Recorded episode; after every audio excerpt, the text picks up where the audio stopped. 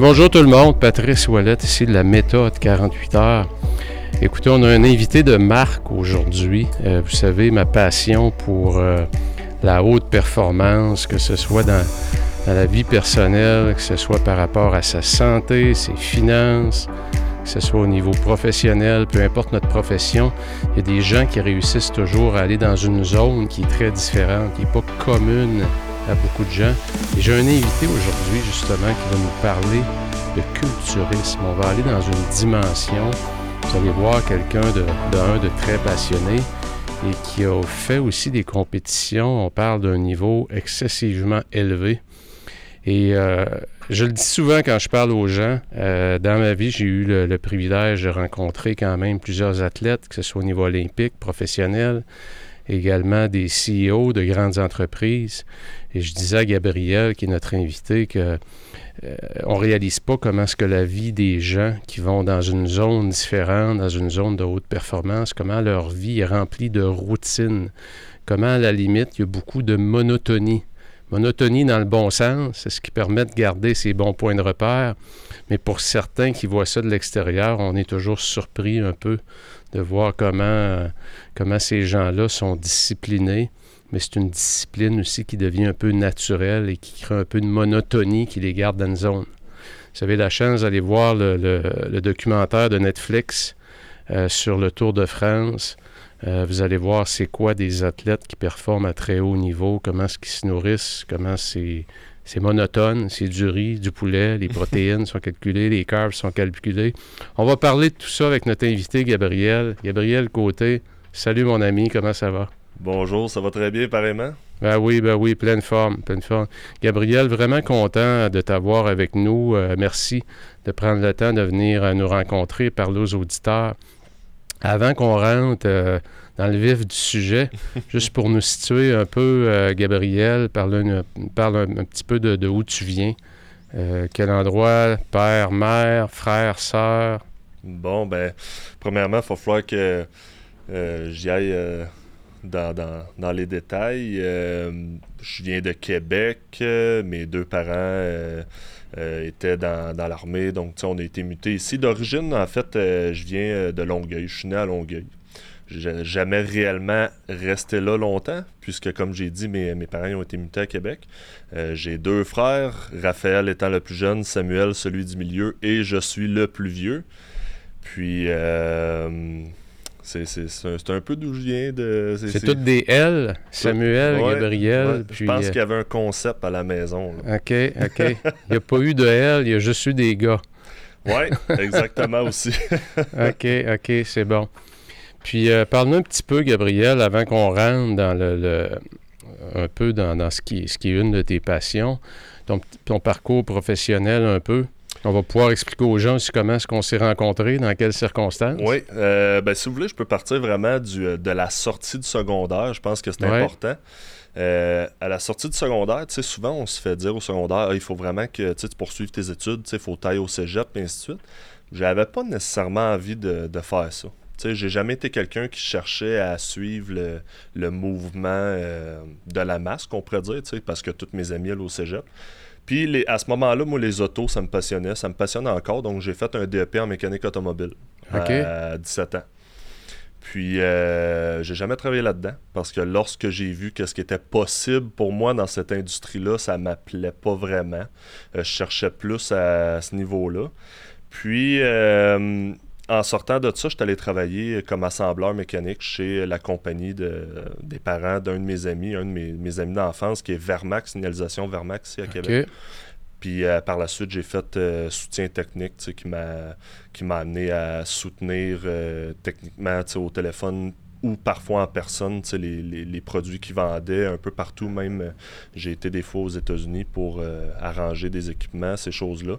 Puis je pense que cette entreprise-là a eu un énorme euh, influence sur mon développement personnel parce que ils m'ont mis dans des situations où j'avais pas le choix de me débrouiller. Donc dans ces moments-là, tu grandis. Par la suite, honnêtement, je serais possiblement resté à cette euh, entreprise-là parce que j'aimais ce que je faisais. Mais la personne étant que je suis, j'étais à ce moment-là incompris avec moi-même parce que je cherchais plus. Puis, je suis comme n'importe qui qui cherche plus, qui sait pas quoi faire, tu t'en vas dans la vente. c'est vrai, hein? Puis c'est vraiment là où j'ai découvert un peu, tu sais, j'ai certains talents dans divers aspects de, de, ma vie, mais le, réel talent que j'ai, c'est la vente. Je m'en suis rendu compte quand je suis allé là. J'ai vendu euh, euh, dans le domaine du payment processing, des machines Interact et ainsi de suite. Puis, euh, ce qui m'amène à plus récemment, que là, j'ai fait ça pendant quelques années. Puis, à un, un, moment donné, j'avais juste réellement besoin d'un break mental pour de multiples raisons. Puis, j'ai décidé de en sachant que mes deux parents étaient dans les forces canadiennes, que c'était vraiment un système très, très ordonné, très régimenté, dans lequel, que, à la base de l'échelle, tu plus, plus ou moins besoin de penser. C'est beaucoup, on te dit quoi faire et tu l'exécutes. Donc, c'était parfait pour moi. J'étais à la recherche d'un break mental de ce genre-là, de ne pas avoir à prendre de décisions, de ne pas avoir à, gérer des gens et ainsi de suite. Je suis rentré dans les forces. Puis, euh, le militaire de base, pour moi, ça a été vraiment... Euh, comme je disais, ça a été un break. Ça m'a vraiment permis de. de, de, Puis c'est important, ouais, Gabriel, ce que tu comptes là, parce que mon fils Andrew a passé par là il y a, il y a deux ans, le, camp des recrues, comme on l'appelle. Puis pour plusieurs, c'est comme. Euh, c'est une épreuve, c'est un choc. Oui, vraiment. Puis, pour euh, toi, c'était comme. Euh, ben là, c'est. Je regardais autour de moi, puis il y en avait plusieurs qui, qui trouvaient ça difficile. Beaucoup, beaucoup de pleurs, beaucoup de ci, beaucoup de différentes émotions. Souvent, c'est un choc. Pour certaines personnes, ça va être la chose la, plus dure qu'ils vont avoir faite dans leur parcours.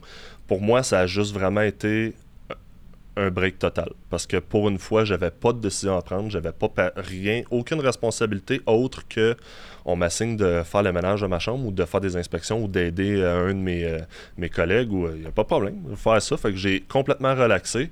Puis au départ, tu sais, quand je suis rentré, j'étais pas nécessairement censé euh, rester très très longtemps, mais là, la COVID est arrivée ainsi de suite, puis ça a juste été vraiment un euh, euh, convenient, qu'on pourrait dire en anglais, là, pour... Dis-moi, Gabriel, pour, juste pour revenir au camp des recrues, les, autres qui te voyaient, puis que tu n'avais pas l'air ébranlé du tout, toi, tu étais là-dedans comme sur un, bateau pendant tempête, puis il n'y avait pas de problème, on te posait-tu des questions, tu sentais-tu que les gens venaient à toi facilement? Euh, je pense que je suis quelqu'un qui est naturellement facile d'approche, mais que pour certains, je sais pas si c'est mon type d'humour ou des fois la, personne que je suis, mais que il y, en, avait certains qui me trouvaient intimidant. pour ces raisons-là, des fois, c'est ils vont comme hésiter à venir me voir. Mais tu sais, les personnes qui étaient dans mon dans mon pod, qu'on pourrait dire, dans ma section de. Euh, souvent, tu sais, je me rappelle toujours, il y a un de mes très bons amis que j'ai connu au QMB qui, euh, qui a un moment donné qui est venu me voir, qui dit là, euh, Gab, je vois que tu as, une coupe de force ici, là, puis je veux vraiment que tu m'aides à passer au travail. J'ai fait, il n'y a pas de stress. On va, je vais t'aider. Faut dire que physiquement, sans, sans, que tu parles, es déjà, ça peut être intimidant. Ouais, il y en a qui disent que j'ai la voix un peu. Euh, tu sais, t'as, une voix grave, t'es quand même, euh, on s'entend, bâti, comme on dit en bon québécois. Fait que, OK, c'est bien. Fait que t'es passé un peu, euh, Gabriel, d'un, milieu, comme tu dis, de vente, où c'est rempli de créativité, où tu es toujours en train de décider ce que tu vas dire, ce que tu vas faire, parce que la vente, c'est très ouvert comme milieu. Un milieu, donc, comme tu disais, plus régimenté, où là, tu avais mhm. comme besoin de te déposer, de dire là, j'ai besoin d'un break mental, c'est ça? Oui, j'avais besoin tout simplement de ne plus avoir à prendre de décision. Je comprends. Je pense que c'est ça qui m'avait vraiment... Euh, qui m'avait vraiment brûlé mentalement parce qu'il se passait plusieurs choses euh, à ce moment-là. Ça allait pas nécessairement bien. Puis tu sais, ce que euh, la chose qu'il faut comprendre aussi, c'est que quand on est en vente, c'est une chose de travailler pour une compagnie. Où ce qui va avoir une certaine structure, euh, si tu fais des erreurs, la structure est là un peu pour te rattraper, te conseiller, ainsi de suite. Moi, j'étais à mon compte. Donc, tu as 100% la tête sur le bûcher. Tu es 100% responsable des succès ou des échecs que tu vas avoir. Tu es 100% responsable de la façon dont tu vas réagir à soit ces succès ou ces échecs-là. Puis, euh, ce que ça fait, c'est que ça peut être très très bon au niveau de l'amélioration personnelle ou ça peut aussi devenir à long terme très difficile à supporter parce que euh, tu n'es jamais en contrôle nécessairement des choses qui vont t'arriver, mais euh, j'essaie de, sans rentrer trop dans, le sujet, je pourrais en parler longtemps, mais euh, j'avais tout simplement juste besoin d'un break. Mais je trouve ça vraiment intéressant ce que tu dis, Gabriel, parce que j'enseigne beaucoup que plus on peut. Lorsqu'on veut atteindre un autre niveau de performance, il faut aussi organiser sa vie pour qu'il y ait des décisions qu'on a à prendre à chaque jour qui deviennent plus automatisées. Exemple, un exemple bien simple que je donne, c'est bon, qu'est-ce que je porte aujourd'hui? Mm. qui devrait être décidé le soir avant de se coucher pour garder cette énergie-là qu'on appelle la volonté, le pouvoir décisionnel. c'est bien documenté par la science. Hein? Willpower, qui est probablement le meilleur livre par rapport à ça. Toutes les décisions qu'on a à prendre dans une journée, qui sont, euh, disons, de niveau 3, si on peut dire, qui sont importantes, oui, mais qui n'ont pas un gros impact. Si on peut plus les automatiser, bon, on se garde l'énergie, justement, pour les décisions qui sont vraiment, vraiment importantes. Fait que je trouve ça intéressant quand tu dis j'avais besoin d'un break pour pas avoir à prendre de décisions. C'est un phénomène aujourd'hui qui, euh, qui est à ne pas négliger. Dis-moi, Gabriel, donc 2019, 2018, 19, 2020, est-ce que tu étais toujours passionné par l'entraînement, tout ça? Ben, je vous dirais, c'est drôle parce que j'ai tout le temps eu, tu sais, mais si je regarde un peu euh, mon père, mon grand-père, et ainsi de suite. C'est vraiment des, des hommes. mon grand-père, si je me trompe pas, il a déjà été bûcheron dans Gaspésie. C'est des hommes avec des grosses structures. Fait que, sans m'entraîner, j'avais déjà une certaine structure euh, en termes physiques, que je veux dire. Ouais. Puis avant de rentrer dans les forces, j'avais un mode de vie actif, oui, mais je ne m'entraînais pas. OK. Et j'avais déjà l'air en forme.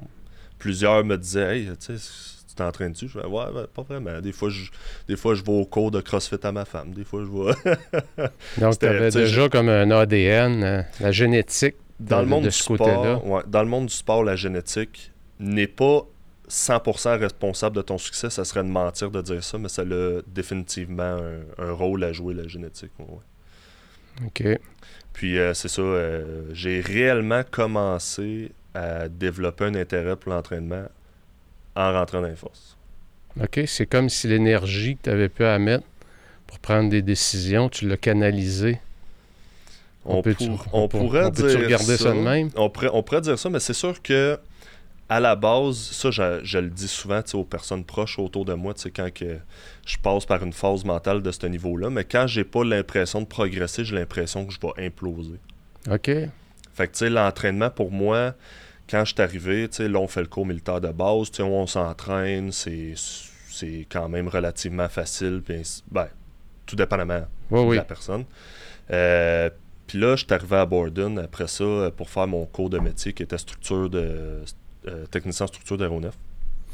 Puis, euh, quand on rentre dans les forces au début, c'est pas la grosse, le gros, la grosse paye. Fait que ce que je me suis dit, je me dis, ben, aller au gym, ça coûte rien. Puis, euh, pour vraiment aller encore plus dans les détails, j'avais commencé à aller au, euh, gym un petit peu. Il y avait un de mes bons amis, euh, Josh Monette, qui s'appelle. Je sais pas s'il va écouter parce que c'est un anglophone, mais il comprend le français. Fait que si jamais il l'écoute, il va pouvoir se rendre compte qu'il y a eu un certain crédit dans le succès. De, il y a un impact. ouais. puis moi, puis lui, à un moment donné, on avait été à une, une, voyons, une présentation sur les forces spéciales qu'il y avait eu à Borden. OK. GTF2? Euh, c'était Seesaw. Ouais, Seesaw à ce moment-là. Puis là, j'ai regardé ça, je me dis, crime, ça a l'air d'être un méchant challenge. Puis je pense que j'aimerais peut-être ça faire ça. Puis j'en avais parlé à, ma blonde à ce moment-là. Puis elle fait, ben, tu sais, tu devrais peut-être l'essayer pendant que t'es jeune. Puis ainsi de suite. Puis... Fait que finalement, on a commencé, moi puis lui, à aller s'entraîner au gym dans ce but-là. OK. Sauf que, euh, puis lui, parenthèse à part, c'était un fan fini du, du culturisme, du bodybuilding et du euh, tir au poignet, le arm wrestling. C'était un fan fini de, ces deux choses-là. Puis, euh, il a vu que dans le gym, non seulement je devenais plus fort, plus gros, euh, plus vite que lui, très rapidement. Puis, au fur et à mesure qu'on on, on continuait à s'entraîner, puis ainsi de suite, il a dit Crime, tu devrais peut-être faire du bodybuilding du culturisme parce que tu grossis vite. En tabarnouche, je pense que tu as la génétique pour faire ça. Puis, tu sais, oui, on s'entraîne à fort. Tu sais, il y a, une grosse partie de, l'entraînement que les gens se poussent pas assez. Tu sais, des fois, ils ne voyaient pas assez de résultats parce qu'ils se poussent pas assez. Nous autres, on se poussait fort. Puis, je pense que ça a été pour ça tu sais, qu'on voyait le plus de résultats. Puis il fait Ouais, je pense que tu as, une génétique pour faire ça. Là, je fais OK, puis c'est quoi ça le bodybuilding? Puis là, tu sais, il m'a montré des photos. Mais tu te souviens, Arnold, qu'est-ce qu'il faisait sur stage, puis ainsi de suite. Puis je fais Ouais, je sais pas si je suis vraiment. Euh, prêt à aller me mettre en, posing trunks, en, en, ah boxeur, si on veut, euh, sur un stage. Puis il dit Ah, tu devrais peut-être l'essayer. finalement, j'ai commencé à regarder le contenu, euh, les compagnies qui faisaient des, des suppléments, tu sais, comme. Qui, qui, étaient présents dans le monde du bodybuilding au Canada. Euh, les athlètes, le ci, ça, ça. J'ai vraiment trouvé là-dedans un challenge dans lequel que je me, je me reconnaissais. Parce qu'il faut être à 100% en contrôle de son entraînement, de sa diète de, sa, de, son hygiène de sommeil, de sa supplémentation, de, du, mode de vie que tu vas avoir. Il y a tellement de variables. Tu sais, pour s'entraîner comme tel, il n'y a pas de variables. Tu, sais, tu peux aller au gym juste pour avoir du plaisir, pour, parce que ça fait du bien au mental, mais pour faire du culturisme, faire du bodybuilding, puis compétitionner et gagner, il y a une structure fondamentale et nécessaire à appliquer ça, c'est sans parler de l'entourage qui doit t'entourer pour que ce soit possible. Puis quand j'ai réalisé ça, j'ai fait OK, je pense que c'est là-dedans je m'en vais. Puis donc, euh, je t'écoute parler, Gabriel, mais tu as comme tout absorbé ça d'un temps euh, record. Ben, je pense que ma, ma blonde pourrait témoigner de ça, mais j'ai un, j'ai un, euh, un certain talent pour m'adapter très euh, rapidement à plusieurs Laser focus, comme on dit. Tu as comme tout mis euh, ton focus. Euh, c'est exceptionnel parce que tu pas fait ça sur 10 ans, là, ce que tu nous dis là. là. Non, ben tu sais, à ce jour, ça fait un petit peu plus que 4 ans et demi que je m'entraîne. Wow. Vraiment pour ça. Puis, tu sais, pour ceux qui connaissent un peu le culturisme et ainsi de suite, tu sais, tantôt, vous m'avez vendu comme un grand athlète parce que oui, j'ai gagné ma, ma classe dans un, une, voyons, une compétition internationale à Toronto, mais c'est encore dans le monde du bodybuilding une chose normale à faire avant de devenir professionnel. Il y, en a qui gagneront pas nécessairement jamais un show régional. Fait que, oui, je pense que j'ai un certain succès parce que ça, c'est un show international. Mais, euh, ben, ouais. Parle-nous un petit peu, euh, Gabriel, pour situer les auditeurs, parce que tu sais, culturisme, euh, bodybuilding, juste nous démystifier un peu ce que c'est, ce que ça n'est pas non plus. Mon Dieu, euh, c'est large comme question. Ben, pour commencer, euh, il y a plusieurs divisions. Euh, autant pour les hommes que les femmes. Moi, personnellement, je compétitionne dans le classique physique qu'on appelle, qui est une division qui est pour reproduire ce que Arnold, si on veut, avait l'air dans le temps, le golden era du bodybuilding. Euh, tu sais, les, euh, les, les, petites tailles, les, les, les grands X-frame qu'on appelle, c'est vraiment la taille en V, le, le haut du en V, les, euh, les poses plus classiques, plus artistiques qu'on pourrait dire. Parce que le bodybuilding maintenant, tu sais, au bodybuilding open, qui est différent du classique physique, c'est vraiment le but, c'est de garder, oui, une belle symétrie, mais d'être surtout le plus gros, la plus grosse maturité musculaire, la plus grosse masse musculaire, est en meilleure condition. Un petit peu moins axé sur euh, les lignes, le physique, la symétrie, puis tout ça. Euh, puis ils n'ont pas de limite de poids non plus. Tandis que moi, j'ai euh, une limite de poids à laquelle il faut que je fasse pour compétitionner. OK. Puis dis-moi, en, s'entraînant comme ça, parce que, écoute, je vois que tu travailles, tu fais ça en même temps que tu fais aussi d'autres choses en vie professionnelle.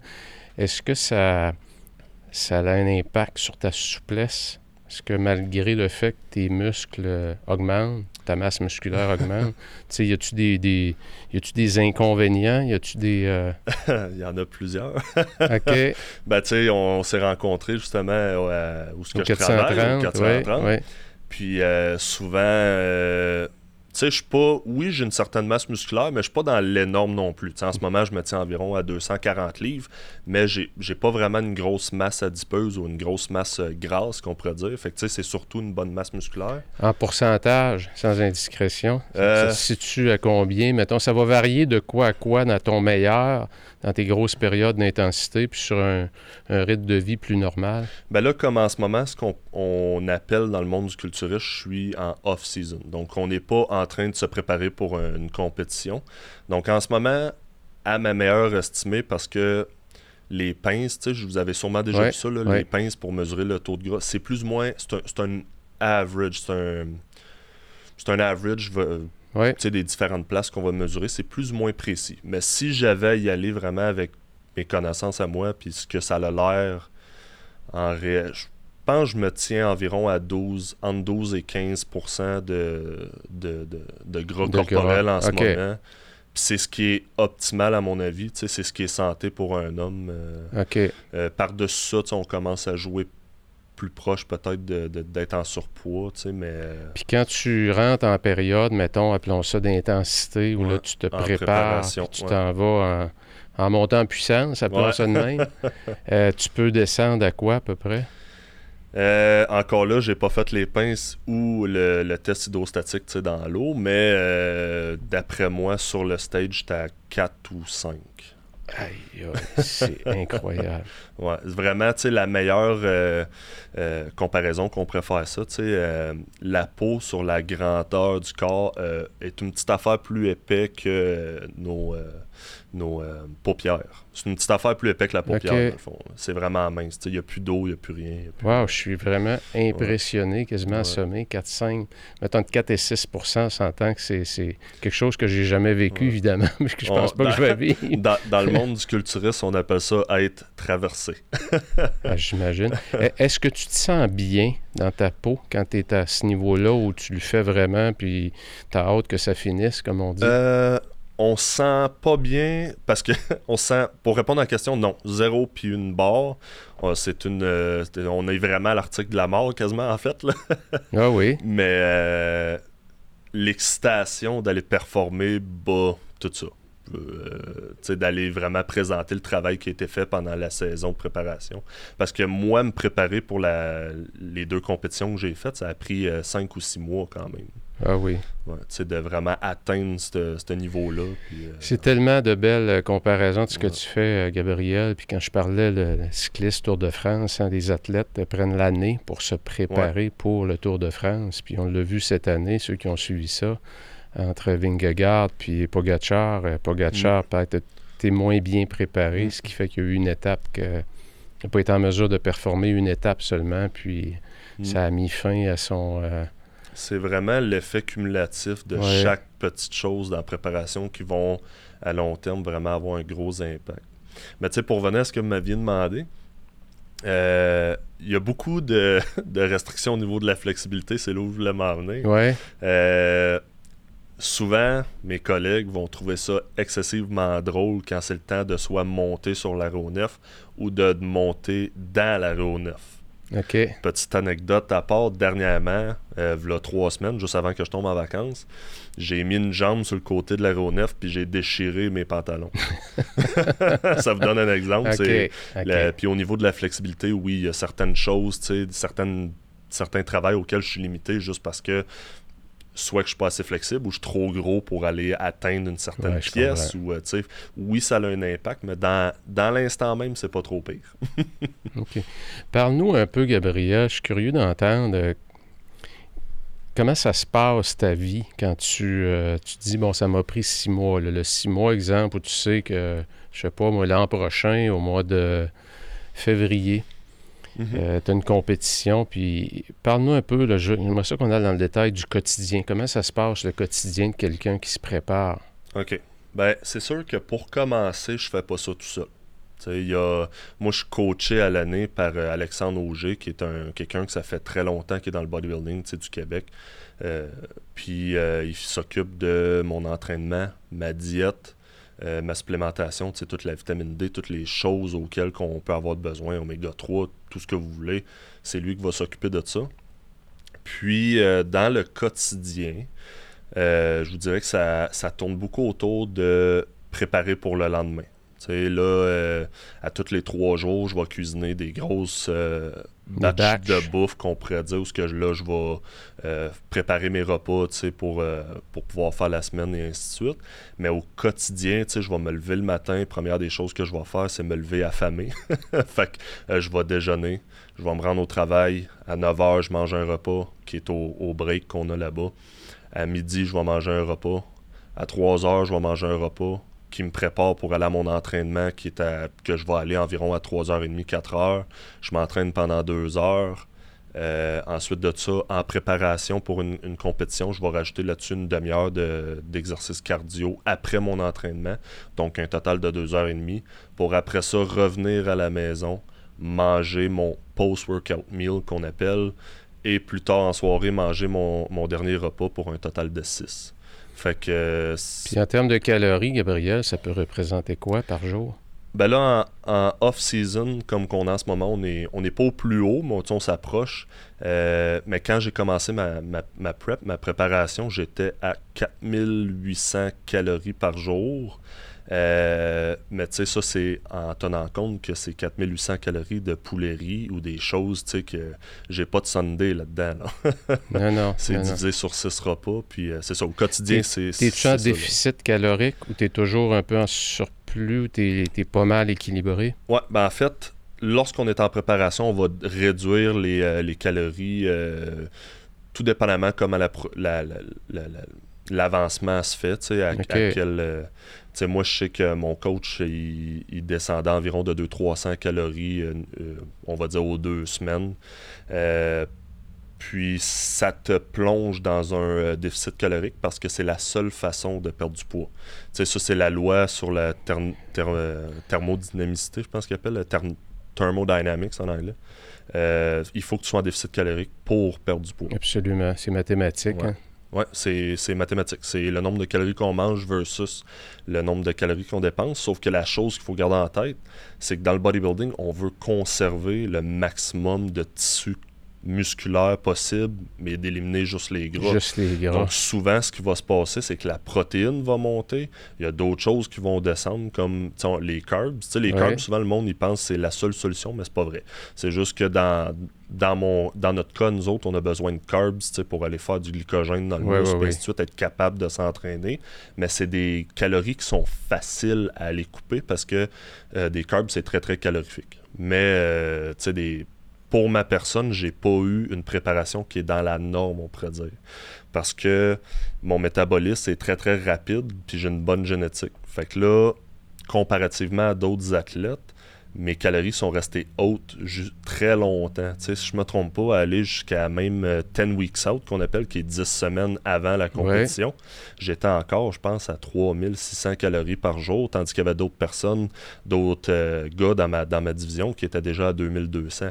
Puis là-dessus, je faisais du cardio. Euh, cinq fois semaine, une demi-heure après mon entraînement, tandis qu'il y en a d'autres que c'est une heure tous les jours, peu importe ton, cardio, dans ton cas, toi, euh, Gabriel, c'est-tu du vélo? Euh, c'est de la marche inclinée sur le tapis. Donc, euh, c'est vraiment juste d'aller augmenter ton rythme cardiaque pendant une période donnée, puis qui va activer un peu le... Comment tu fais, Gabriel? tu parles de préparer pour une compétition. Est-ce que tu est-ce que tu as des éléments de mesure? Comment tu suis ta progression? Comment tu fais pour savoir que tu vas partir, puis tu as des chances d'aller monter sur, le podium, si on peut dire ça. As-tu des éléments de mesure? Euh, comment tu fais pour t'évaluer? Ben, c'est intéressant comme question parce que c'est pas moi qui m'évalue. C'est vraiment mon coach. La première chose que j'y ai dit quand je l'ai rencontré il y a plus de trois ans maintenant, c'est euh, moi je veux pas embarquer sur un stage si je suis pas prêt. OK. Fait que ça a été parce que, tu sais, dans la vie, c'est important de prendre conseil de ceux qui ont atteint les résultats que tu vas avoir. Mon coach, à ce moment-là, avait atteint les résultats que je voulais avoir. Donc, j'y ai donné cette responsabilité-là. Je veux aller sur un stage quand tu vas juger que moi, je vais être prêt. Fait que là, euh, justement, cette année, en janvier, il m'a dit Gab, je pense que tu es prêt. Fait que, tu sais, au niveau de comment qu'on s'évalue, ça va être sous forme de check-in qu'on appelle, à toutes les semaines. Fait que, je vais y envoyer des photos, mon poids, comment ma digestion a été, comment mes entraînements ont été, comment euh, c'est super régimenté, en fait. Là, euh, Donc, ça transfère le pouvoir de décision à ton coach. Tu pas à non. Tu n'as pas à prendre de décision. Aucune décision. Si on peut refaire un parallèle avec ce que, ce que tu disais au début. Aucune décision. Fait que c'est super régimenté. On contrôle euh, vraiment toutes les variables possibles. S'il y a quelque chose qui marche pas, exemple, euh, ah, je me suis senti ballonné tel jour, OK, qu'est-ce que tu as mangé? Ah, OK, ce type de légumes-là, ça te fait clairement pas. Switch-le avec ça. c'est vraiment lui qui va, qui va vérifier l'avancement des choses si on veut. Puis là, tu sais, un des bons indicateurs, c'est justement mon poids, tu sais, il descend ou il monte ou, tu sais, j'ai-tu de l'air ballonné. Parle-moi un peu, euh, Gabriel, euh, du sommeil. C'est un sujet qui me fascine depuis des années, Mm. puisqu'on s'imagine que pendant qu'on dort, on fait rien, mais il y a tout un processus Oh oui. de, de consolidation d'informations 100%. au niveau du cerveau, mais il y a aussi toute la récupération physique. Ouais. Comment tu euh, comment évalues, comment tu contrôles euh, ton sommeil? Il y a un party le samedi à la maison avec des amis, puis euh, tu sais, comment tu gères tout ça là, pour euh, garder ton rythme? Ben là, c'est sûr qu'en partant des parties le samedi à la maison avec des amis, dans mon cas, il n'y en avait pas. Il n'y en avait pas. Moi, c'est. la- De 1 à l'année, 90% de l'année, je ne bois même pas. Pas un seul verre. Les seules fois où je vais boire, ça va être souvent à Noël. Un ou deux verres. Mais euh, comment est-ce que je gère ça? C'est intéressant comme question aussi parce que j'ai toujours eu un trouble du sommeil, en fait. Euh, avant même de commencer l'entraînement, avant même de commencer le culturisme, j'avais un trouble du sommeil, euh, mais mon sommeil était mauvais, ainsi de suite. Puis tu sais, ça a été vraiment une longue période d'adaptation pour essayer de trouver qu'est-ce qui, qui, qui, qui marchait pas là-dedans. Puis souvent, c'était dû à des stress externes. Sais, ce que je faisais avant dans, en vente, puis ainsi de suite. Puis, excuse de te couper la parole, Gabriel. T'avais-tu de la difficulté à t'endormir ou tu t'endormais, mais tu te réveillais, tu n'étais plus capable de redormir? Ben, pour vous donner une idée, une des raisons pourquoi ça me prenait un break mental, c'est que dans les dernières semaines, avant d'arrêter euh, puis de rentrer dans les forces pour ce dit break mental-là, je me réveillais le lundi matin, je travaillais, puis je dormais le jeudi matin. Il n'y avait pas de sommeil entre les deux. Fait que, tu sais, c'est vraiment que je me couchais le soir, incapable de m'endormir, ça ne se faisait pas. Euh, tu sais, j'ai tout essayé, la mélatonine, le magnésium, le- tout ce qu'on voudra, ça ne fonctionnait pas. Puis tu sais, je pense pas que dans ces cas-là, l'alcool est une solution non plus. Non, non, pas, euh, ou tu sais, d'autres, j'ai j'ai jamais vraiment été un grand consommateur des produits du cannabis non plus, fait que ça m'intéressait pas. Puis euh, éventuellement, tu sais, ce que je me suis rendu compte, c'est qu'il fallait beaucoup que. À ce moment-là, je pense que c'était le stress, surtout Les agents externes. c'était des sources externes. Puis là, euh, dans le bodybuilding, euh, d'être aussi régimenté, tu sais, à telle heure, tu fais telle chose, tu sais, on fait, on fait ça comme ça, ça l'a aidé. Fait que, tu sais, en, en, en prep, en préparation pour un- une compétition, en général, je vais me coucher à 9h30, puis à 5h ou 4h45, je suis debout. Fait que ça, ça- une- avoir une bonne hygiène de sommeil, c'est aussi avoir ça, tu sais, de, de se coucher à telle heure, se réveiller à telle heure. Absolument. Puis, euh, Puis dis-moi, pendant les, les compétitions, vu qu'il y a quand même un bon niveau de stress, tu réussis-tu quand même à bien contrôler ton sommeil ou c'est plus difficile? Ben, je vous dirais, c'est que là, avec, euh, avec les années, un peu avec ce que je faisais avant, puis ainsi de suite, j'ai une très, très. Je suis rendu avec un très, très bon contrôle du stress. Euh, Il y a même des gens backstage en arrière de la scène euh, cette journée-là, parce que les gens ne verront pas ça, ceux qui compétitionnent pas, mais c'est le chaos en arrière. Tout le monde est stressé. euh, tu sais. J'imagine. Hein? là, tu sais, ok, c'est à mon tour d'y aller. ma chanson, est prête? Ou qu'est-ce que je mange? Parce que, il y a tout l'aspect aussi que tu, tu bois pas d'eau cette journée-là, ou, tu sais, très peu. Puis, tu sais, faut que tu manges quand même pour te garder plein, puis ainsi de suite. Puis, euh, moi, il y a quelqu'un qui me dit, il dit, je comprends pas pourquoi tu étais aussi calme. Mais la réponse, j'ai dit, je dis, le, le travail était fait. Ça sert à quoi de stresser?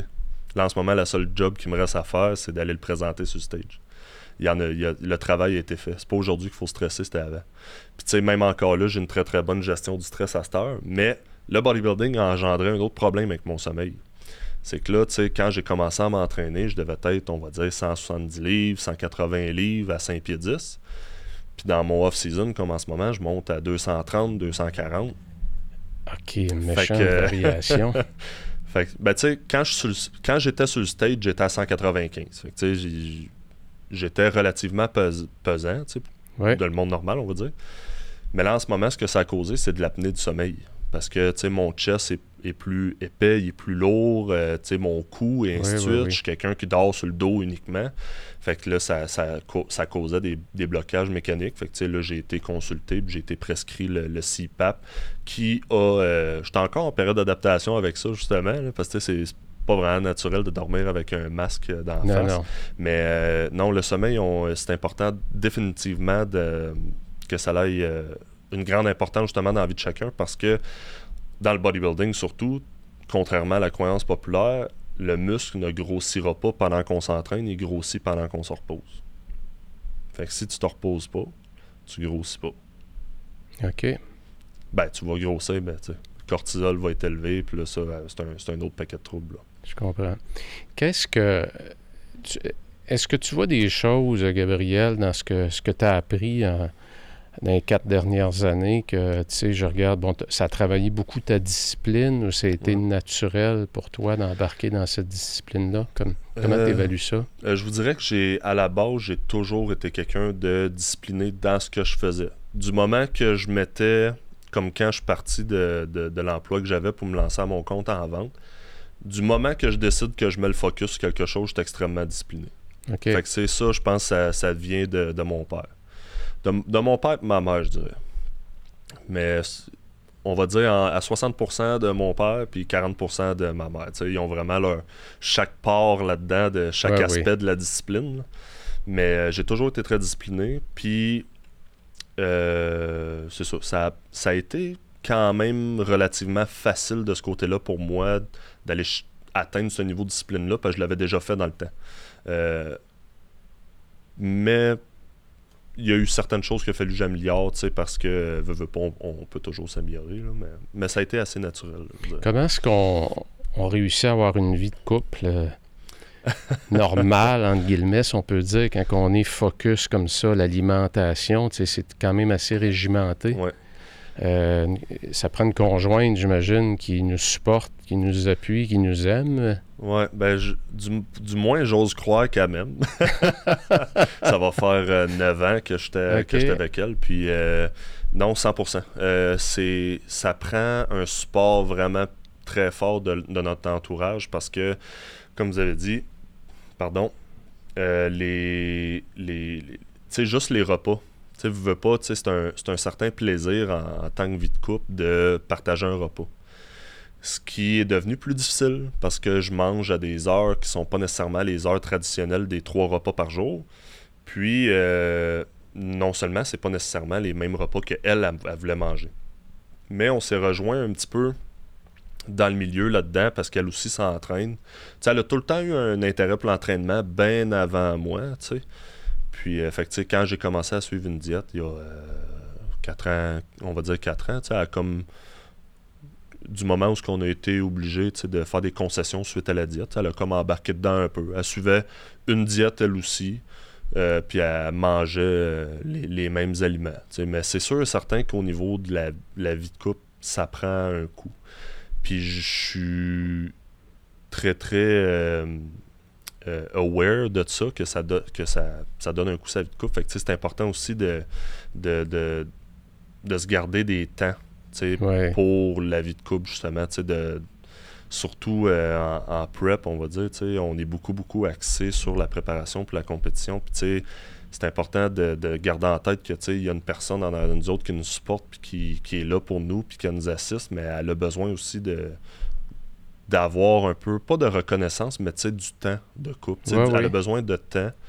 Euh, fait que, tu sais, euh, ça l'affecte la vie de couple, mais je pense que du moment où ce qu'on peut trouver, un, pas un terrain d'entente, mais une façon ce que ça fonctionne bien, euh, c'est relativement faisable. Ça, ça va bien. Je pense que moi, elle était contente que la préparation finisse. Une fois que ça a été fini, je dis, parce que là, on, se rend même pas à quel point, à quel con, voyons, excusez-moi. En allant dans une préparation, surtout la journée de show, on pouvait même pas imaginer les choses à laquelle il faut qu'elle pense pour m'aider. Parce que nous autres, notre cerveau, il marche plus à moitié rendu là. Fait que juste la veille, raser le corps à grandeur pour enlever tous les poils, le duvet sur les épaules, le ci, le ça. C'est tout elle qu'il faut qu'il fasse ça. C'est tellement. Tu sais, notre, compagne de vie, euh, quand on est, on est dans le bodybuilding, c'est indispensable. Non seulement qu'elle nous supporte, oui, mais qu'elle soit là pour nous. Fait que tu sais, pour la vie de couple, ça, pour la vie de couple traditionnelle, en tout cas, ça peut être plus difficile, mais tu sais, elle, elle, elle me- elle me supporte là-dedans. Puis euh, quand la prep elle a terminé, justement, je dis OK, là, Laurie, euh, je te dois quelques dates. Ouais, oui, c'est ça. fait que c'est. c'est Tu, euh, tu vois le futur comment euh, en termes bodybuilding pour toi, Gabriel? Ben là, c'est sûr que Euh, j'ai dernièrement, le 27 mai, j'ai gagné euh, ma classe puis l'overall dans un, dans un show régional à, Montréal. C'est ça qui m'a qualifié pour le show international à, Toronto, que j'ai gagné aussi ma classe à cet endroit-là. Félicitations. Oui, merci beaucoup. Puis dans un show qu'on appelle Pro Qualifier, qui était comme celui que j'ai fait à Toronto, quand tu gagnes ta classe, tu t'en vas à l'overall. Puis à l'overall, on compare tous les athlètes qui ont gagné leur classe en classique pour, de, pour donner la carte de professionnel à celui qui a été le meilleur athlète cette journée-là. Fait que mon prochain objectif, c'est de devenir professionnel euh, dans le, dans le bodybuilding, dans le classique physique. Est-ce que c'est un, j'allais dire une industrie, est-ce que c'est un domaine, euh, Gabriel, c'est facile de se faire des amis comme en compétition? Est-ce que tu noues des liens euh, quand même avec certains athlètes? Je pense que ça va dépendre beaucoup de le type de personnalité qu'on a. Parce que moi, ma personne, je me suis fait beaucoup de bonnes connaissances, des amis. Tu sais, surtout, euh, il y a même euh, des gars tu sais, que j'ai gagnés puis qui ont fini euh, après moi. que tu sais, On a commencé à se parler puis on, s'est rendu compte qu'on s'entendait bien tout. Mais c'est facile aussi de se faire des ennemis. C'est facile aussi de, d'embarquer dans la roue de, la critique puis de dire Ah, j'aurais dû gagner à sa place. Puis, ça va vraiment dépendre de quel genre de personne qu'on est. Moi, je pense que je vois toutes les les compétiteurs comme mon ego, euh, comme, comme mon égal. C'est quelqu'un qui a fait la même souffrance que j'ai faite pour se rendre là. Ouais. Euh, je pense qu'on est tous là juste pour le même but, mais c'est important aussi de voir que on est là pour avoir du fun aussi. C'est un, un, sport, euh, Gabriel, donc ce que je comprends, c'est que que tu finisses premier, deuxième, troisième. Donc, c'est un sport qui est évalué par des humains, un peu comme le patinage artistique. Ouais. Puis, c'est quoi qui fait la. Selon toi, tu es allé, tu as, monté sur la plus haute marche du podium. Qu'est-ce qui a fait que tu es arrivé là par rapport aux deux ou aux trois? Comment t'expliquerais ça? c'est sûr que je me le demande moi-même encore. Parce qu'à Montréal, c'était ma première compétition. Puis à Toronto, c'était ma deuxième à une semaine d'écart. Wow! Fait que, tu sais, c'est. Mais euh, au bout de la ligne, tu sais, selon les, En termes de jugement, parce qu'il y a des juges, tu sais, ils vont surtout évaluer, tu sais, ta, ta symétrie, euh, ta, ta, masse musculaire, ton conditionnement, tu sais. Euh, t'arrives-tu en condition? Il y a beaucoup de facteurs. Moi, je pense que ce qui a aidé, ça a été mes lignes qu'on appelle. Tu sais, quand je faisais mes pauses, j'avais vraiment des lignes classiques. Euh, j'étais bien proportionné en termes de jambes versus euh, haut de corps. Euh, j'étais aussi plus gros, si on veut, que certains athlètes. Là. Il y en a qui, quand on nous comparait un à côté de l'autre, la majorité des points en termes de size m'étaient attribués parce que j'avais plus de masse musculaire. Mais il y, a tellement de variables, fait que je me demande moi aussi qu'est-ce qui a été la chose qui a fait que j'ai gagné. Mais je pense que c'est je suis arrivé avec une bonne masse musculaire, une belle présentation, un bon conditionnement. Puis euh, j'ai, dû passer les, les gars de peu, j'imagine, mais d'après moi, c'est ça qui a fait la différence. Puis dis-moi, es-tu capable aussi de voir des choses que tu aurais pu faire mieux, malgré que tu as été sur le podium? 100%. Puis je peux, euh, je peux même vous conter une anecdote. Là quand je suis allé à Toronto. À Montréal, je dirais, ça a bien été. J'ai été à l'overall, j'ai gagné l'overall, qui est la même chose qu'à Toronto, mais à ce moment-là, tu ne gagnes pas de carte professionnelle parce que c'est un show régional. J'ai gagné l'overall à cet endroit-là. Puis rendu à Toronto, euh, j'ai gagné ma classe aussi. Quand je suis arrivé à l'overall, là, j'ai vu c'est quoi qui me manquait pour devenir professionnel. Parce que euh, sais, ce qu'il faut comprendre, c'est qu'on n'est pas hydraté cette journée-là. Tu moi, mon eau, elle avait été coupée entièrement à 8 heures la veille, le soir. Euh, ce que j'ai consommé le matin, c'était deux ou trois bagels avec de la confiture de fraises, parce que là, on va aller chercher des carbs, aller remplir le muscle et ainsi de suite. Euh, dans le jour, j'ai dû manger un peu de riz, un peu de poulet, mais tu on n'est pas à. On file pas bien, là. Puis là, ce qu'on demande de nous, c'est d'aller vraiment flexer tous les muscles sur stage pendant euh, un certain nombre de temps. Puis quand je suis à l'overall, je venais tout juste de débarquer de ma classe. Puis j'étais complètement euh, essoufflé. Vidé. Vidé complètement. Vraiment un. moi, j'attribue ça à un manque d'expérience. Euh, parce que quelqu'un qui va avoir fait plusieurs, plusieurs, plusieurs shows va.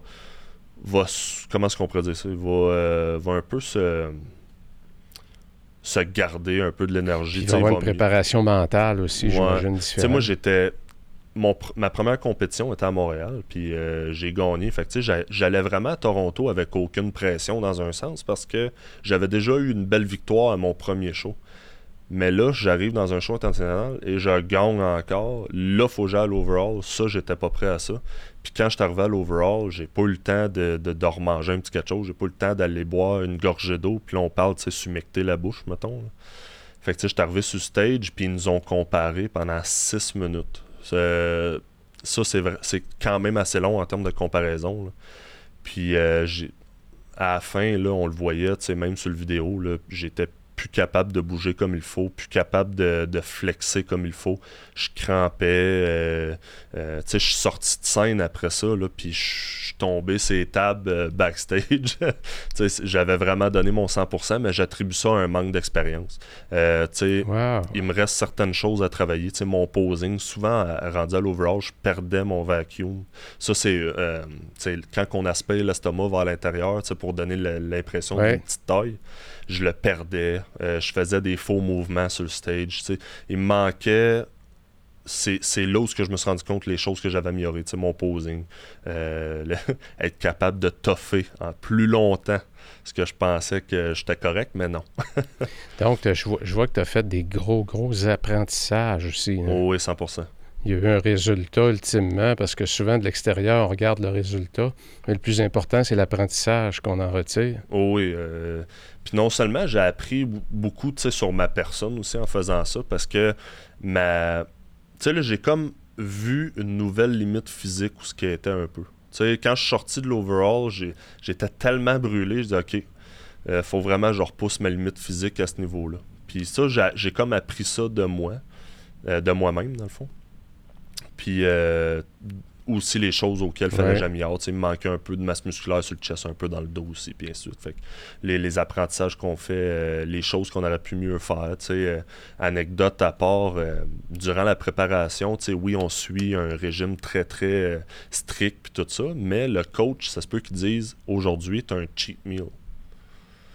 Puis dans mon cas, ça arrivait quand même souvent parce que je perdais du poids rapidement. OK. Fait que avais le droit, il avait le droit de te gâter un petit peu plus. Sauf que moi, je me gâtais. Tu sais, la question que je lui demandais, c'était J'ai-tu une limite? Il fait Non, non, mange ce que tu veux, mais un repas. souvent, j'allais dans l'excès. Fait que ça, c'est quelque chose que je me suis rendu compte que j'ai appris que ça sert complètement à rien. Ça fait juste que tu as mal au ventre, ça fait juste que tu dors mal après. Fait qu'à ma prochaine préparation, mais qu'ils me disent tu as un droit à un cheat meal, je vais peut-être être raisonnable. ça, ça, ressemble à quoi, sans indiscrétion, un cheat meal pour toi? C'est quoi qui te. C'est une poutine, c'est-tu? euh, Oui, il y a une poutine là-dedans. OK. Mais souvent, ce que, ce que je mangeais, mon go-to, qu'on pourrait dire, c'était une pizza large avec une poutine puis ce qui traînait de bon dans la maison. puis après ça, je retombais sa diète. Un repas avec quelques calories. Ah, il devait avoir 5000 calories environ dans le repas. Aïe, aïe. OK. C'est du solide, ça.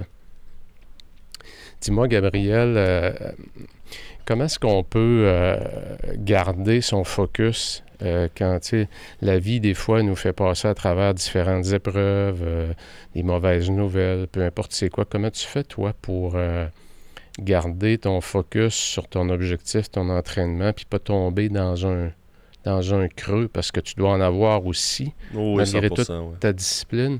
Qu'est-ce qui te c'est quoi tes trucs? Si tu aurais donné des trucs à des gens quand on pogne un creux là euh, heureusement, au niveau des mauvaises nouvelles, j'en ai pas eu durant ma, ma préparation. Fait que ça, c'est, ça n'a pas été quelque chose avec quoi il a fallu que je deal. Mais les, un truc, dans la vie, j'utilise beaucoup la visualisation. OK. Euh, lorsque j'ai un objectif, je vais pratiquer la visualisation, je vais me voir où ce que je veux être à mon objectif. Euh, puis je pense que lorsque l'objectif est plus grand que la douleur que tu vas ressentir en le faisant, ça devient euh, ça, devient euh, moi je non important. sais oui, c'est difficile ce qu'on fait, c'est super régimenté, tu as faim 24 heures sur 24, euh, faut que tu t'entraînes pareil, faut que au travail pareil. Faut... oui, c'est, on pourrait appeler ça difficile, Mais quand l'objectif dépasse, quand le but ultime dépasse le niveau de souffrance que tu ressens, ça devient non important. L'objectif est trop important. OK. Fait que c'est, moi, c'est vraiment comme ça, je suis resté focus. J'avais un objectif. Je me sentais pas bien euh, à tous les jours. Je me sentais fatigué, mais l'objectif au bout de la ligne était tellement grand à mes yeux que c'était pas grave. Je restais focus. OK. Fait que tu sais, je pense que ça, je l'ai pratiqué vraiment dans d'autres dans d'autres sphères de ma vie aussi. Souvent, quand je veux accomplir quelque chose, je vais visualiser ce que je veux accomplir, puis je vais en mettre de l'importance à cet, à cet objectif-là que j'ai. Quand je me mets un objectif, j'en mets de l'importance. Tu sais, j- j'y mets une haute valeur à mes yeux, si on veut, puis après ça, ce qui arrive, pas grave. Dans le, j'aimerais euh, revenir un petit peu, Gabriel. euh, euh, dans ta vie de tous les jours, donc quand tu es dans un mode, disons, préparation, euh, donc quand tu te lèves le matin, j'imagine il y a des routines à toutes les étapes de ta vie, hein, de, de ta tout. journée. Hein? Tout est une routine. Tout est une routine. OK. Euh, je me lève euh, le matin, je vais souvent je vais aller préparer mon linge la veille, après ça je vais aller me brosser les dents, après ça tu sais, je vais déjeuner, tout est fait de façon très très très ordonnée. là. Il y a- il- je pense que c'est un peu un système aussi qui amène à la réussite parce que tu n'as pas Ah oui. besoin, comme vous avez dit euh, tantôt, pas besoin de penser à ces petites décisions-là parce que c'est comme un système. Ah oui. Donc, euh, oui, c'est, c'est- La routine, c'est, c'est tout en fait en préparation pour une bonne. Quand tu regardes, euh, Gabriel, euh, la vie d'un professionnel Mhm. dans ce que tu fais, là, quand tu... euh, euh, Qu'est-ce que tu aimes le plus dans ça? Comme j'imagine que tu prends plaisir, toi, à t'entraîner. Euh, moi, je suis tombé en amour avec le sport. Vraiment, pour tout ce que ça représente. Il y a souvent le bodybuilding, tout dépendamment qui, quel niveau de connaissance on a du sport, des fois peut même être mal vu. Mais tu sais, parce que n'importe quoi qui n'est pas la norme peut être mal vu tout simplement. Absolument. Ah oui, Mais euh, je tombé en amour avec le sport. Fait que tu sais, quand je, quand je vois les pros, je pense la chose que j'aime le plus. Moi, je pense que le. J'ai toujours été à la recherche du sentiment d'accomplissement personnel. OK. Puis de gagner en étant professionnel, c'est tellement difficile que c'est. Je pense que c'est- ça le but ultime. C'est juste de, de peut-être se prouver de quoi à soi-même. Est-ce que tu prends plaisir à t'entraîner tous les jours? Quand oui, tu es au gym, oui. Oui, ça. euh, tu es c'est- heureux quand oui, tu es au gym? heureux. Puis, euh, s'il y avait une chose dans tout ce que tu as, que tu as accompli pour arriver à tes objectifs, que tu dis ça, c'est la portion qui vient avec, on n'a pas le choix, mais je l'aime moins. Si tu les repas, si tu la. la, la tu c'est, c'est quoi que toi, tu dirais que ça, ça. Je vis avec, là, Ouais. mais. Je vous dirais c'est le manque de temps avec famille et amis. OK. Parce que la, la vie que je mène en ce moment est plus euh, solitaire.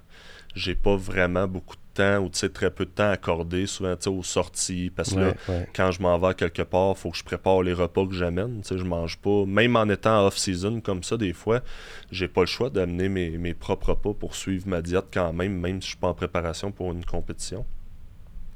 Puis le, le- le- le fait de manquer des fois tu sais, des, des occasions, de passer moins de temps avec euh, famille et amis, ou de, de- je le vois aussi l'impact que là, ça a aussi sur, sur ma blonde, puis ainsi de suite. Euh, elle me supporte là-dedans, puis je suis infiniment reconnaissant pour ça, mais c'est quelque chose que, je- pour atteindre mes objectifs, j'aurais pas le choix de continuer à faire. Mais mon entourage comprend aussi, comprennent la valeur que j'y vois là-dedans, puis ils respectent ça. Du moins, je pense. Mhm. Parce qu'ils me supportent tout là-dedans. C'est un côté, hein, Gabriel, qu'on parle pas souvent, même je regarde dans la presse ou euh, dans les médias, les conjoints conjoints ouais. euh, de gens, d'athlètes professionnels ou même des, des, euh, d'athlètes amateurs, c'est le même niveau d'intensité. C'est une autre dimension hein, qui est tellement importante parce que ça contribue à votre stabilité, oui, ça 100%. contribue à votre succès. hein? Oui, je veux dire, euh, en préparation, euh, ma blonde, justement, ça va être elle qui va mettre une certaine structure des fois euh, quand que c'est est indispensable. là. Ça, c'est sûr, certain. Je pourrais, ré- je pourrais réussir tout seul, réalistiquement. Mais j'aurais des écarts des fois que, que Ouais, oui. je me rendrais compte plus tard, ouais, j'ai comme failé à ce niveau-là, tu sais, que.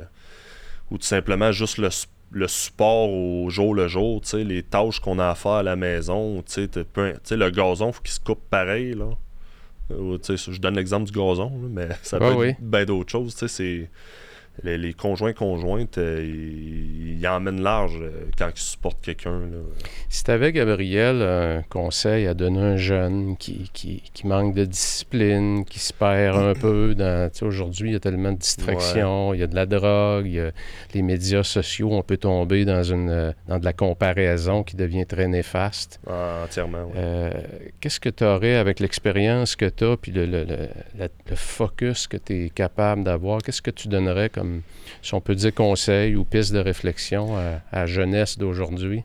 Je suis pas un professionnel de la jeunesse. Surtout en ce moment, ça a l'air d'être plus complexe que ça a jamais été. Mais souvent, ce que je remarque, c'est des jeunes qui ont des problèmes avec la discipline ou qui ils, ne savent pas nécessairement où ils veulent s'en aller ou qui. Il y a comme deux choses là-dedans. La première chose, je pense, c'est qu'il y a un manque d'un objectif concret. Puis après ça, il y a un manque d'un centre d'intérêt. OK. Parce que, euh, tu sais, souvent euh, à l'école, tu sais, c'est. À l'école, veut pas, tu sais, c'est un, peu un système pour former euh, le, futur travailleur. Tu, sais, tu te présentes à telle heure, tu as un break à telle heure, tu vas manger à telle heure. Mais tu sais, dans le monde d'aujourd'hui, je pense que ça va pas chercher nécessairement tous les jeunes. C'est plus la même réalité, mettons, que si on compare dans les années 1900, peu importe à quel moment, tu sais, c'était beaucoup ça. C'était ça la vie. On se trouvait un emploi, on restait là 40 ans, on prenait notre retraite, et ainsi de suite. Mais tu sais, à Star, on est comme en, shift entre deux réalités, je pense, entre une, nouvelle type de, carrière. Tu sais, moi, juste dans, ce que j'ai fait, je suis pas vieux, j'ai 28 ans, j'ai fait plein de choses. J'ai été en vente, j'ai fait plusieurs choses. Mais je pense que les jeunes, des fois, tu sais, même encore aujourd'hui à l'école, se font dire, tu sais, choisis dans quoi tu veux aller. Tu sais, ça veut pas dire qu'ils le savent tout de suite peut-être que c'est important pour lui à ce moment-là de trouver quelque chose qui l'intéresse, de setter un objectif, puis après ça, de mettre sur papier, bon, pour atteindre cet objectif-là, c'est quoi les choses qui sont à réaliser? Bon, ça, ces choses-là sont à réaliser. Ensuite de ça, au quotidien, c'est quoi qu'il faut que je fasse? Ensuite de ça, à, à l'heure, ce qu'il faut que je fasse? Je pense que c'est un manque de centre d'intérêt. Des fois, ils n'ont pas nécessairement. Ils vont aimer ça jouer aux jeux vidéo, aller avec des chums, avec ci et ça, mais un intérêt pour quelque chose, c'est rare, en tout cas moi, que je vois des jeunes qui sont. je suis passionné là-dedans. J'utilise souvent, Gabriel, l'expression qu'il faut tomber en amour avec le processus. C'est ce qui ah, fait qu'on devient performant parce que si toi t'aimes t'entraîner, ben tu es en amour avec le ah, processus. si on me demande si j'aime mieux avoir plus de lousse en off-season ou être hyper strict en prep, je prendrais la prep n'importe quand. J'adore être en prep, moi. ah oui. J'adore ça. Tu sais, c'est le, le, travail ultime vers l'objectif que tu as. C'est là que tu le fais. Fait que, tu sais, les jeunes, je pense c'est souvent ça. Tu sais, juste un manque d'intérêt, un manque d'objectifs concrets, tu sais, euh, sont euh, oubliés un peu là-dedans. Puis, euh, puis, comme tu le disais aussi, Gabriel, je pense qu'il y a une étape dans la vie aussi, il faut être en exploration. Parce que des fois, c'est un peu plus long à trouver vraiment ce qui nous fait vibrer. Oui. Non, 100%. Puis, pour revenir à l'exemple de l'école, je me rappelle, moi, j'avais des professeurs qui me disaient, tu sais, euh, si tu sais pas ce que tu veux faire, tu feras rien. Ben, let me prove you, let me prove you wrong. Ah, oui, absolument. sais, non, moi je le sais que je vais faire de quoi dans la vie, c'est juste que ça m'intéresse pas d'aller au cégep. Moi, c'est ça qui m'a marqué. Je me faisais rentrer dans la tête d'aller au cégep. Ça me tentait pas d'aller au cégep, mm. mais je me suis trouvé un centre d'intérêt. C'était l'automobile. J'étais allé faire un DEP en, automobile. J'ai pas travaillé là-dedans, mais je trouvé un autre objectif. J'étais allé faire ça.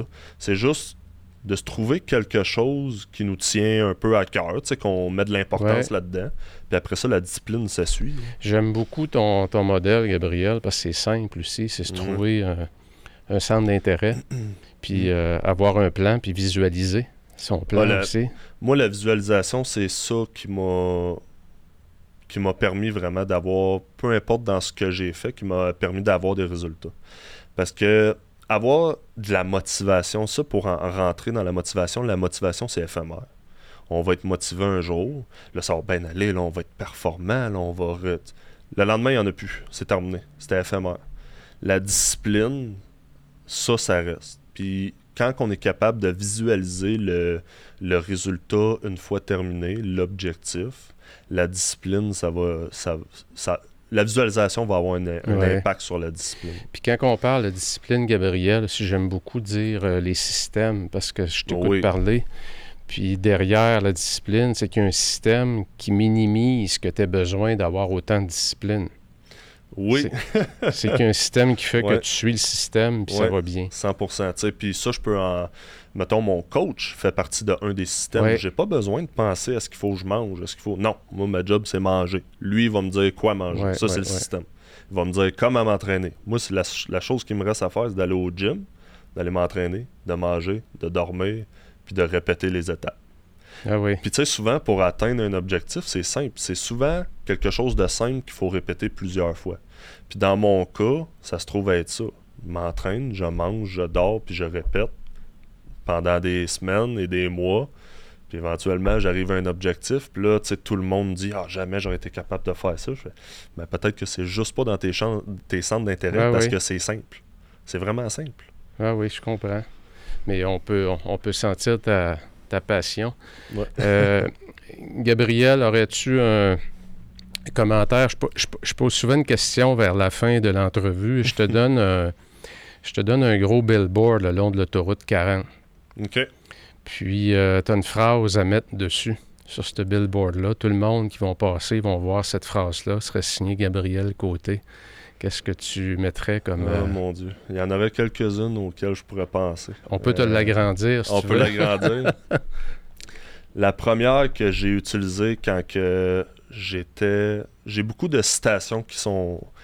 qui sont mettons, en dedans de moi par lesquels je vis, là, qui m'ont été instaurés avec le temps pour diverses raisons. Il y en a une, c'est dress up and show up. OK. Cela, quand j'étais pas motivé, comme puis là, fallait que j'aille faire du porte-à-porte pour la vente, puis tout, puis tu sais, veux, pas les, les peurs de, que, de ce qui pourrait se passer, ainsi de suite. Je me disais juste, gars, dress up and show up. Dress up and show up, pour ceux qui parlent pas anglais, donc c'est. Euh, Habille-toi, puis présente-toi. Présente-toi, puis mets-toi sur ton 36. La deuxième, ça pourrait être euh, l'habit ne fait pas le moine, mais on reconnaît un moine par son habit.